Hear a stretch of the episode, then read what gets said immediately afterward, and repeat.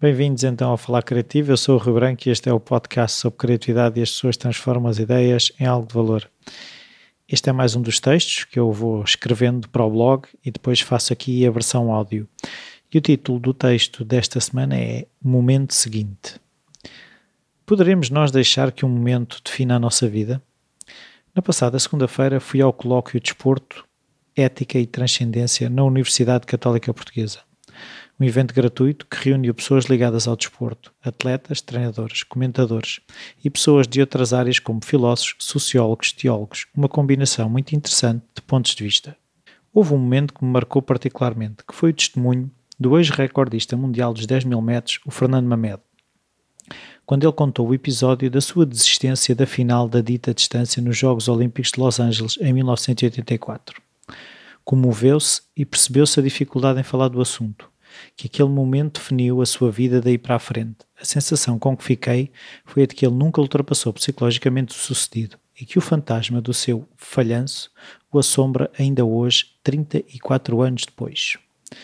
Referiu que há até jornalistas que fazem por vezes o comentário relativamente a atletas que se vão abaixo nos momentos de pressão, como sendo isso o síndrome Fernando Mamed. Mas numa história cheia de glórias, de superação noutros momentos, por que razão alguém escolhe cristalizar um momento para definir o resto da sua vida? Nas suas palavras, ao falar sobre o sucedido, diz: Devo ter algum problema. Será que ele tem um problema? Não o teremos todos? Quem é que nunca falhou num momento em que as expectativas são altas? Falo por mim, mas sei que falo por muita gente quando digo que todos passamos por momentos desses, talvez em menor grau de importância coletiva, mas o mesmo grau de importância para a pessoa que fica desesperada, que desiste, que não consegue dar nem mais um passo, que fica com a garganta seca, que não consegue dizer nada, que chora, que foge do local.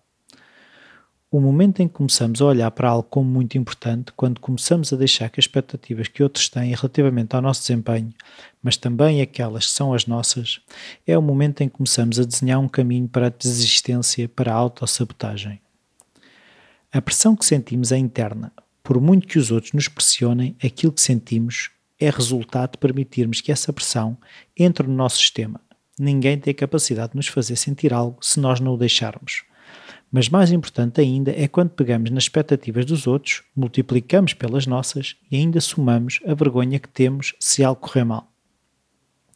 Não sou imune a pressões, sou até o principal criador das minhas, mas começo a reconhecer a importância de algo que já falei aqui, que é o discurso interno, o que me digo sobre as consequências e o que me digo sobre a pessoa que serei se algo falhar. E é no momento que reconheço o discurso interno que posso fazer alguma coisa. Posso até perguntar: Queres que um só momento defina a tua vida? E qualquer pessoa sabe que a vida é feita de um sem fim de ligações, de situações, de pessoas, locais que contribuem para a riqueza, mas também para a complexidade de todo e qualquer momento. Por essa razão, nunca um momento pode cristalizar a pessoa que sou, que fui e posso vir a ser.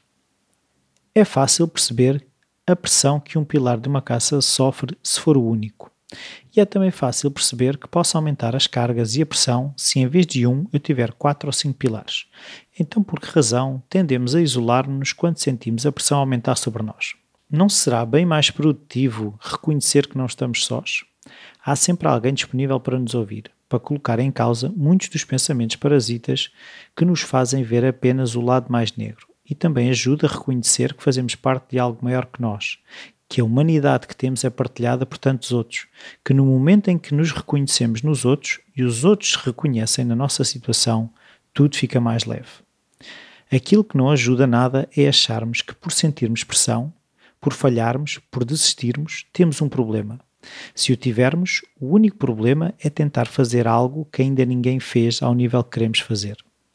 Sempre, sempre uma questão de escolha.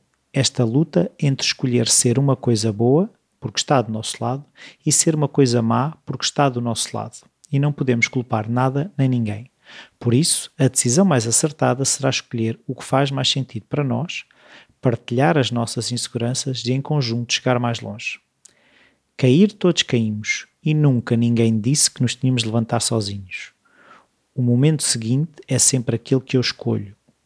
O seguinte é um mau resultado, o seguinte é um mau pensamento, o seguinte após a minha queda, esse será sempre mais importante que o primeiro. Há que escolher bem. Isto foi o texto desta, desta semana.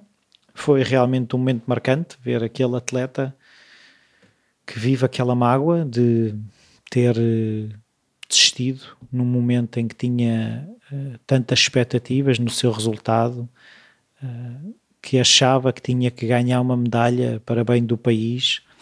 E, e como é que ele também ouvi pessoas a dizer ah ele escolheu ou está a escolher ver o copo meio vazio. Eu acho que ele escolheu uh, parar ali esqueceu-se que a seguir àquilo já aconteceram não sei quantas coisas, ele já teve, ele depois disso chegou a ter bons resultados, mas aquele foi o momento que ele guardou, como aquele momento em que ele diz que eu devo ter um problema. Lá está, problemas temos todos. Uh, se, se existir uma coisa, será. Eu também sou Fernando Mamed, todos somos Fernandes Mamedes, porque já, já algum dia falhámos num momento em que as expectativas eram altas.